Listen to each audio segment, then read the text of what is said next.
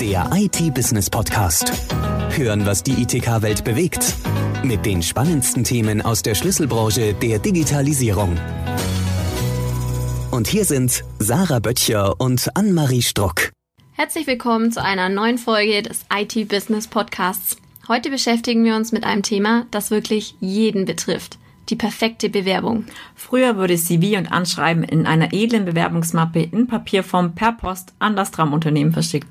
Heute gestaltet sich der Bewerbungsprozess ein klein bisschen anders. Wie sich der Recruiting-Prozess bzw. modernes Headhunting in unserer digitalen Welt gestaltet, was den Jobinteressenten von heute wirklich wichtig ist und wie Unternehmen die raren Fachkräfte von sich überzeugen können, erfahren Sie in dieser Podcast-Folge. Einen Blick hinter die Kulissen wirft unser heutiger Podcast-Gast Marcel Pölker. Als Gründer und CTO des Recruitment-Plattformanbieters Taledo plaudert er ein bisschen aus dem Nähkästchen. Marcel, schön, dass du heute die Zeit gefunden hast, mit uns heute dieses Podcast-Interview zu führen. Wir haben uns ein sehr spannendes Thema ausgedacht, und zwar Recruiting in einer digitalen Welt. Und da würde ich gerne mal mit einer allgemeinen Frage starten, auch zu deinem Unternehmen. Und zwar liefert ihr modernes Headhunting durch ein Zusammenspiel von Automation und menschlichen Faktoren. Hm, was genau kann man denn darunter verstehen? Hallo, von meiner Seite, freut mich. Ähm, modernes Headhunting, ich möchte eigentlich erstmal anfangen, was äh, quasi das klassische Headhunting ist, denn es ist eine enorm große Industrie, die Recruiting-Industrie. Und sie ist typischerweise davon geprägt, dass sie nach wie vor sehr, sehr klassisch, sage ich mal, also undigital funktioniert und arbeitet. Das heißt, was man hier als Kunde kriegt, ist in der Regel ein äh, hohes Serviceangebot. Das heißt, man hat äh, einen persönlichen Betreuer, aber ähm, die Prozesse an sich sind schon sehr, äh, sehr altmodisch und analog. Das heißt, ähm, man muss sich da eben als Kunde entscheiden, möchte man, möchte man das haben oder möchte man eher eine modernere Lösung haben. Bei den moderneren Lösungen gibt es auch Plattformen, die komplett nur auf digital Wert legen. Das heißt, das sind dann Plattformen, die zum Beispiel eine, ähm, eine, eine Datenbank an Kandidaten haben, wo dann drauf gematcht wird und ähm, das war es im Prinzip. Man ist sich allein überlassen letztendlich. Und was wir unter modernen Headhunting verstehen, und das ist auch äh, Taledos äh, Mission, ist eben, warum muss man sich entscheiden, warum gibt es nicht beides zusammen? Und das ist letztendlich Taledo, das heißt, man findet bei uns ähm, ein, einen persönlichen Touchpoint, einen persönlichen Ansprechpartner, aber auch eine Plattform, ein Produkt, ähm, wo man alles im Recruiting abdeckt und ähm, letztendlich, ja, wir haben auch Let's KI, äh, wofür wir von der EU gefördert wurden. Das heißt, hinter, hinter den Szenen, äh, das, das stellen wir nicht in den Vordergrund, sondern passiert hinten in der Maschinerie quasi, da haben wir eben auch äh, Smartness. Das verstehen wir unter modernem Headhunting. Grundsätzlich wissen wir einfach, dass Fachpersonal in fast allen Branchen rar ist. ähm, aus Ihrer Erfahrung, was wollen bzw. erwarten Jobinteressenten von einem guten Bewerbungsprozess? Jetzt wurde hier gerade Job, äh, Jobinteressenten als Wort ge äh, gewählt. Das heißt, wenn man bei Jobs anfängt, dann ähm, muss man hier schon mal darauf achten, dass die Job-Ad aussagekräftig ist, ähm, präzise und ähm, man sollte eben vermeiden, dass hier nicht klar ist, welches Profil gesucht wird oder ein schlechter Eindruck bereits jetzt gerade am Anfang ähm, erweckt wird. Wenn wenn man von Jobs weggeht und Richtung aktive Bewerbung quasi, also wo auch mhm. immer jetzt die Bewerbung herkommt, dann ist es äh, wichtig, dass hier ähm, letztendlich der Prozess schnell sein sollte, schlank und nicht wie vor 20 Jahren wirken sollte. Das findet man leider häufig noch an, dass es nach wie vor ähm, alte Formulare sind, ähm, umständliche Usability, ähm, doppelte Schritte wie zum Beispiel CV hochladen, also Lebenslauf hochladen und äh, danach die Information das zweite Mal eingeben. Das äh, findet man leider heutzutage nach wie vor noch an. Und ähm, das sind das sind letztendlich abschreckende Schritte, gerade beim Arbeitnehmermarkt, den wir zurzeit vorfinden, vorzufinden haben. Genau, also ich kann auch auf den Bewerberprozess eingehen vielleicht. Ja, sehr gerne, ja wenn man im Prozess ist, also unabhängig davon, wo der, äh, wo der Kandidat herkam, ob es jetzt über eine Job-Ad sein, Direktbewerbung oder vielleicht auch, weil er angeschrieben wurde, also quasi passiv war. Im Prinzip ist, glaube ich, wichtig, dass es hier einfach darum geht, dass auf zwei Seiten Menschen sind. Und so sollte man letztendlich auch hiermit umgehen. Ein, man sollte meiner Meinung nach ein vertrauensvolles äh, Verhältnis schaffen, so dass man eben dem Kandidaten auch ein gutes Gefühl gibt, ein authentisches Bild von der Firma, wo man letztendlich anfängt. Das ist ähm, oftmals sind das so Themen wie der Kandidat kriegt kein Feedback, weil intern irgendwas anders läuft, nicht wie geplant. Es dauert noch eine mhm. Woche länger zum Beispiel. Das kennt, kennt ihr wahrscheinlich auch. Das ist, ja. ähm, das ist, das ist leider häufig so. Das ist, kann ich wirklich aus unseren Prozessen auch sagen, die wir dann äh, betreuen. Ähm, das kann ich zum Teil auch verstehen, weil interne Stakeholder natürlich viel beschäftigt sind und äh, natürlich läuft alles immer ein bisschen anders, als man sich das selbst wünscht. Aber letztendlich ist die Kommunikation und die Transparenz wichtig, weil, wie gesagt, ähm, es, ist ein Mensch auf der anderen Seite, da sollte man dementsprechend respektvoll mit umgehen. Und andererseits wird der Kandidat auch schneller weg sein, als man denkt. Ja, das mhm. heißt, ähm, man sollte einfach da authentisch sein und ähm, das berücksichtigen. Und ähm, aus Ihrer Erfahrung, was erwarten denn Jobinteressenten von ihren künftigen Arbeitgebern? Man spekuliert ja immer, was, was, was will denn die Gegenseite? Sind es die Devices ähm, oder eher Bring Your Own Device? Ist es mehr Gehalt? Ist es der eigene Schreibtisch? Was, was, was erwarten denn Jobinteressenten? Ja, ähm, das ist eine interessante Frage, weil ähm, wir haben grundsätzlich schon einen Wandel zu beobachten, dass äh, denn bei der neuen Generation es eher darauf ankommt, äh, dass man ähm, sich mit der Firma identifizieren kann, mit der Mission der Firma, dass man die Werte ähm, vertritt, dass man Werte kennt grundsätzlich erstmal dass man sie auch lebt, dass, äh, dass die Mission, die die Firma verfolgt, einen Impact hat. Ähm, das heißt, das sind alles Punkte, die früher, wo es nur darum ging, einen Job zu haben, vielleicht keine Rolle gespielt haben. Und mhm. ähm, das, das tritt immer mehr in den Vordergrund. Ähm, allerdings heißt es nicht, dass äh, Sachen wie äh, Gehaltsvorstellungen irrelevant sind. Also die, Gehäl die Gehälter sind zum Teil einfach schon so stark äh, im Anspruch drin, dass sie einfach vorausgesetzt werden. Und äh, hier muss man im Prinzip sich als Firma unterscheiden, wie weit man das äh, mitgeht und mitgehen kann. Hier gibt es, denke ich, ähm, den größten Unterschied zwischen jungen Unternehmen, Startups, und ähm, Konzernen oder auch ähm, Unternehmen, die stark gefördert äh, wurden, die können sich natürlich dann übers Gehalt schon ja einen Vorsprung sozusagen verschaffen. Allerdings muss man da auch, denke ich, vorsichtig mit sein, weil man dementsprechend die Kandidaten auch anzieht, die dann eben eher Wert darauf legen. Wobei es heutzutage auch viele gibt, die einfach ähm, nach wie vor daran glauben, ähm, dass sie, dass sie eine bedeutsame Arbeit haben wollen. Und dementsprechend sollte man, äh, muss man sich eben überlegen, wie weit man dieses, äh, dieses Spiel mitgeht ähm, weil man eben dementsprechend auch die Kandidaten anzieht. Heißt aber nicht mal, dass man das Gehalt drücken sollte. Also das will ich damit nicht sagen. Es ist schon noch ein Hygienefaktor, der auf jeden Fall immer eine Rolle spielt. Mhm. Und ähm, du hast vorhin schon ein bisschen was von ähm, deiner Plattform erzählt. Mhm. Wieso ähm, setzen denn Unternehmen überhaupt auf Recruitment-Plattformen? Also ich meine, früher war das ja eben nicht der Fall. Du hast ja vorhin schon ein bisschen was erzählt über den klassischen Bewerbungsprozess und jetzt eben den digitalen. Genau, und was sind einfach die Gründe für Unternehmen, Anbieter wie euch zu nehmen? Also es ist häufig der Grund, dass die, dass die Kunden irgendwann merken, dass sie alleine nicht mehr, nicht mehr weiterkommen, wenn man jetzt von der klassischen Personalberatung spricht. Also das sind dann Gründe wie ähm, das, das Unternehmen selbst hat gemerkt, dass es äh, schwieriger ist, an Kandidaten zu kommen als vielleicht gedacht ähm, oder es muss eben besonders schnell gerade gehen. Ähm, vielleicht hat man auch intern nicht die Expertise. Ja, das heißt, man, es könnte sein, dass man zum Beispiel interne, ähm, intern typischerweise Human Resources Abteilung, also Personalabteilung hat, die aber im Zweifel gar nicht ausgebildet sind für die aktuelle Marktsituation, die nämlich ein Arbeitnehmermarkt ist. Das heißt, mhm. im Arbeitnehmermarkt muss man heutzutage einen Schritt weitergehen, als es ursprünglich der Fall war, mit einfach Jobs zu schalten. Wenn dann Jobs, äh, das ist auch ein Industriestandard äh, in der Recruiting-Industrie, Jobs sind so ein bisschen wie Post and Pray. Also man kann nicht unbedingt erwarten, dass da besonders was Gutes zurückkommt oder wenn überhaupt was zurückkommt. Das ist letztendlich die alte Welt, ähm, die zwar noch immer gelebt wird, weil ähm, ich glaube aus traditionellen Gründen mehr als Effizienzgründen, aber also ist leider tatsächlich so. Ähm, aber man muss, man muss sehen, dass die internen HR-Abteilungen auch nicht geschult sind für diesen neuen, diese neue Art von Jobs. Also das erfordert eben eher ähm, vertriebliche ähm, Fähigkeiten, äh, Kandidaten anzuschreiben und davon zu überzeugen, überhaupt in ein Gespräch zu kommen. Das heißt, vor all diesen Hintergründen ähm, sind Unternehmen in der Regel vor eine Herausforderung gestellt, die sie im Zweifel nicht ähm, genügend schnell alleine bewältigen können und dementsprechend gehen sie zu äh, Personaldienstleistern.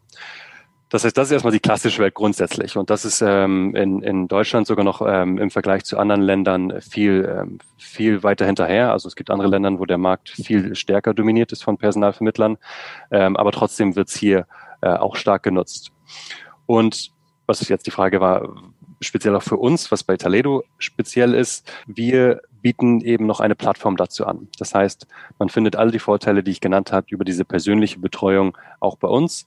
Aber wir glauben eben auch, dass es eben, wir sind jetzt äh, schon, wir sind, wir leben nicht mehr 1999, sondern man muss eben jetzt halt eine Plattform haben, die ähm, ansprechend ist, die effizient ist, die eben den Use Case oder den Pain Point, den Kunden haben, eben erfüllt.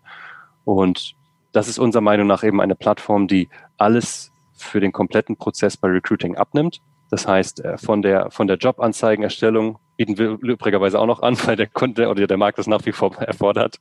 Ähm, okay. Also man kann das bei uns anlegen, man kann Multiposting machen, das heißt äh, mit einem Klick auf verschiedene anderen Jobbörsen verteilen ähm, und dann die ganzen Kandidaten, die dann eben zurückkommen, auf einer Plattform verwalten, so dass man den Entscheidungsprozess und den ganzen Kommunikationsprozess eben auf einer Plattform hat. Und ja, genau, wenn das eben nicht reicht, dann kann man zusätzlich noch Zugang zu unserer Datenbank bekommen und eben in den Outbound gehen, also das Active Sourcing, was ich eben angesprochen hatte. Und es klang ja jetzt schon bereits ein bisschen an. Was sind denn so die größten Fehler oder No-Gos, die Unternehmen während des Recruitment-Prozesses begehen? Ja, ähm, wenn wir auch hier wieder ganz vorne anfangen, dann sind das im Prinzip auch wieder hier, dass, dass die Jobs zum Beispiel oftmals äh, nicht aussagekräftig sind und dass die eigene Arbeitgebermarke falsch eingeschätzt wird. Ähm, ich weiß nicht, ob, ob ihr das äh, auch schon mal beobachtet hattet, aber ähm, es gibt Firmen, die, ähm, wenn man es von außen betrachtet, die ähm, zum Beispiel einen Standortnachteil haben, ähm, keine besonders gute Marke. Gerade in Deutschland erstaunlicherweise gibt es so viele enorm große Mittelständler, die im Zweifel sogar Weltmarktführer in irgendwas sind, im Schrauben oder was auch immer. Da gibt es mhm. so viele von in Deutschland, die kein Mensch kennt. Und dementsprechend haben sie natürlich einen riesen Nachteil, was die Arbeitgebermarke angeht. Das, wenn man jetzt aber auf dieser internen Sicht sagt, okay, ich bin Weltmarktführer, äh, wir können uns, äh, alle Kandidaten kommen zu uns in Strömen, dann entspricht das meistens nicht der Realität. Und hier muss man, glaube ich, einfach mal reflektiert sein und überlegen, wie ist es denn wirklich? Und ähm, das sollte man halt im kompletten Bewerbungsprozess berücksichtigen. Also das, das fängt bei der Jobanzeige mit an. Ich sehe zum Beispiel nach wie vor häufig, dass ähm, ich habe Fachkräftemangel oder Fachpersonal, was rar angesprochen ist, äh, was rar ist angesprochen. Es gibt ähm, wenig Entwickler in Deutschland oder zu wenige Entwickler.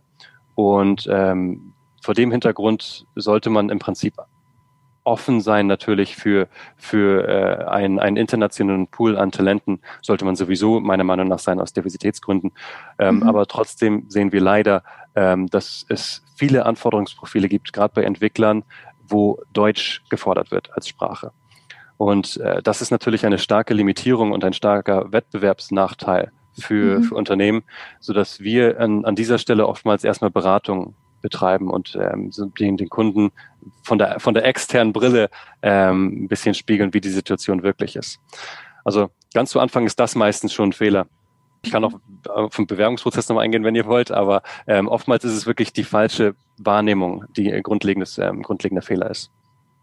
Mhm, ja, du kannst gerne noch ähm, was aus dem Bewerbungsprozess erzählen. Wir hören, wir hören gerne äh, spannende Insights von dir. ja.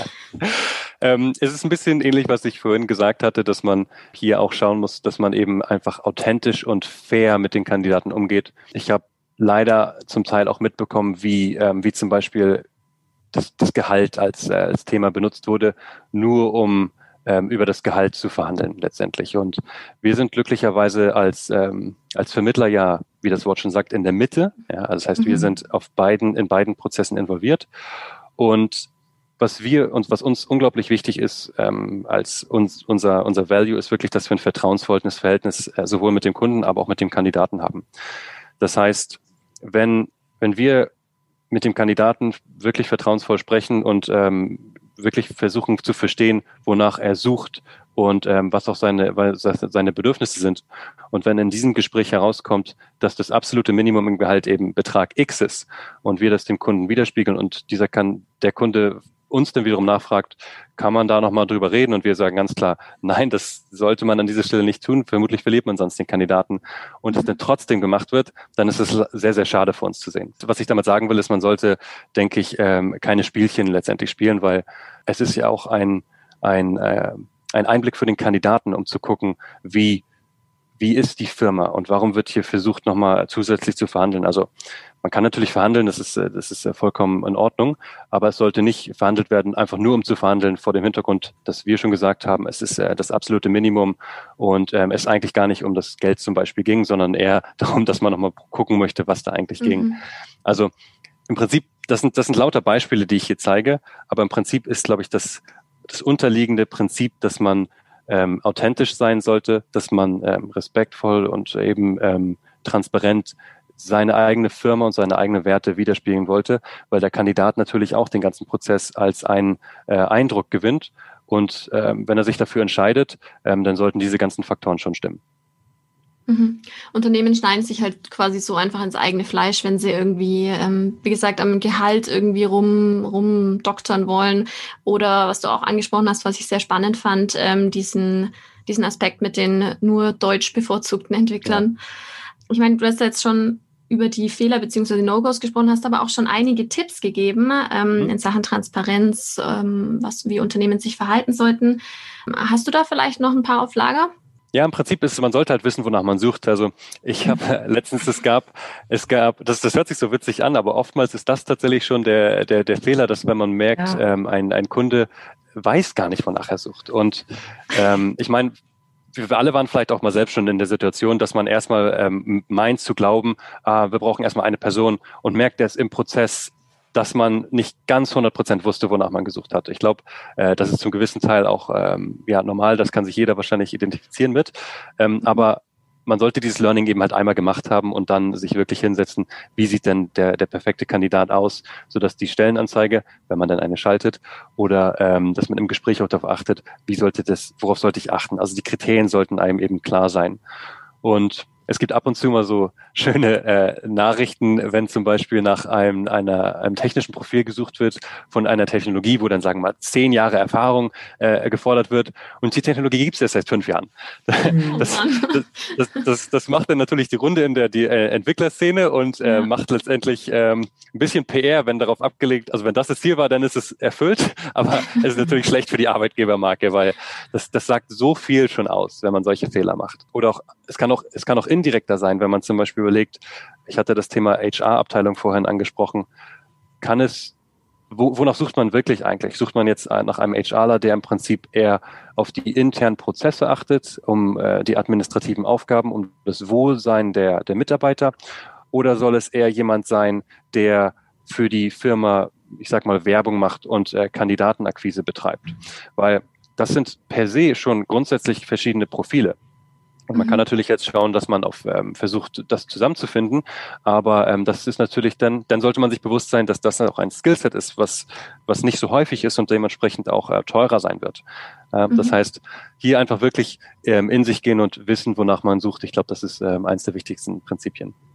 Mhm. Sich vorab quasi schon die Zeit nehmen und ähm, festlegen oder sich Gedanken machen, genau, wen, wen braucht man denn, wie, wie kann man die Person oder die Position besetzen, welche Qualifikationen muss derjenige haben und nicht einfach so ad hoc mal schnell ähm, irgendwen suchen.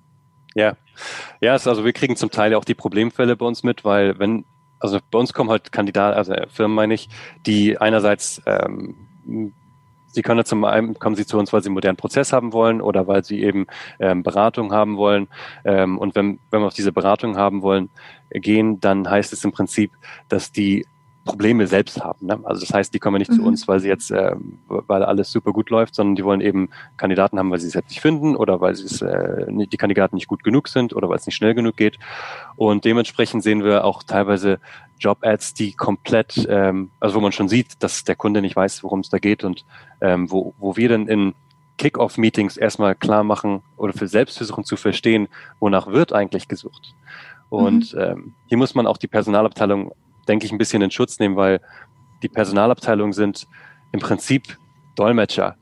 Und die ja. Dolmetscher soll, sind, sind in der Lage, also sind in die Lage versetzt, dass sie unter kompletten Zeitdruck ständig arbeiten müssen und äh, in der Lage sein müssen, zehn verschiedene Sprachen oder mehr zu sprechen, fließend mhm. natürlich.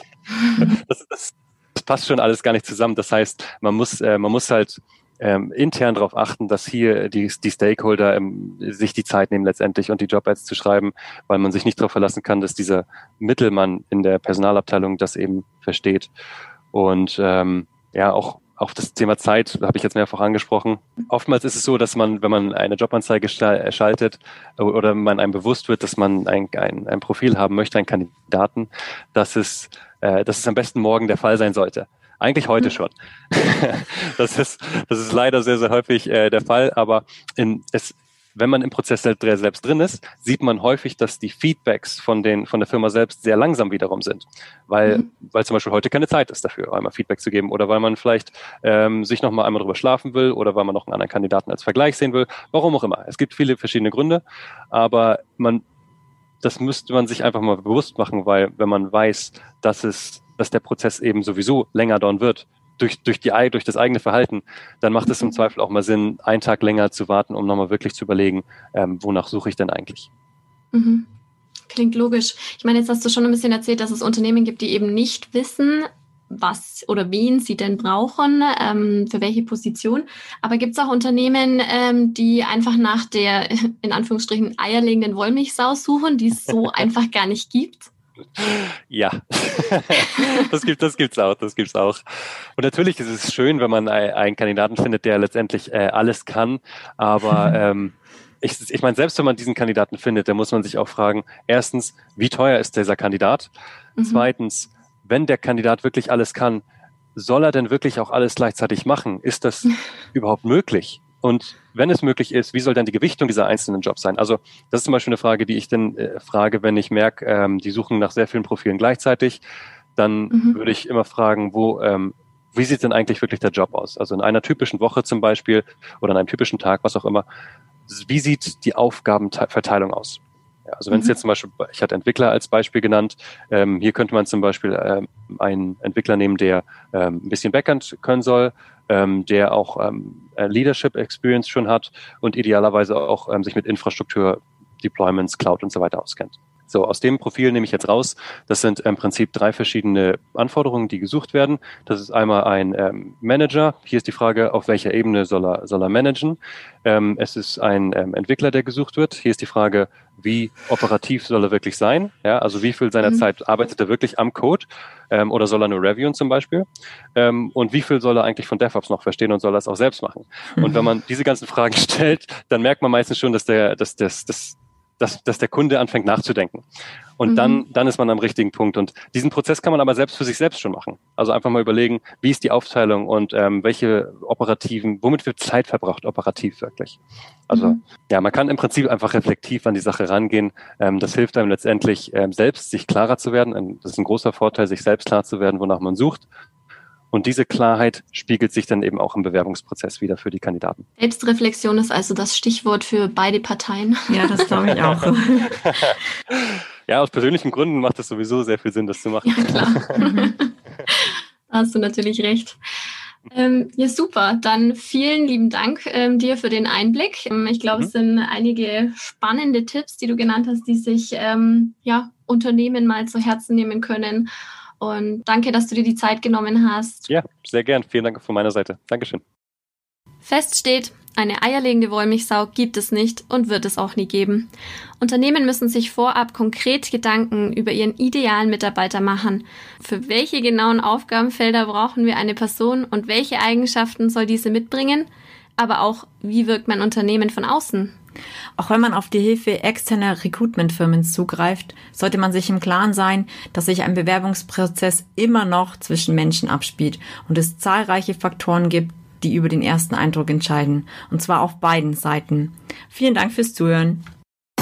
Der IT-Business Podcast. Hören, was die ITK-Welt bewegt. Der Audiopool mit den spannendsten Themen aus der Schlüsselbranche der Digitalisierung. Jetzt abonnieren auf Spotify, Soundcloud, YouTube, Deezer und iTunes.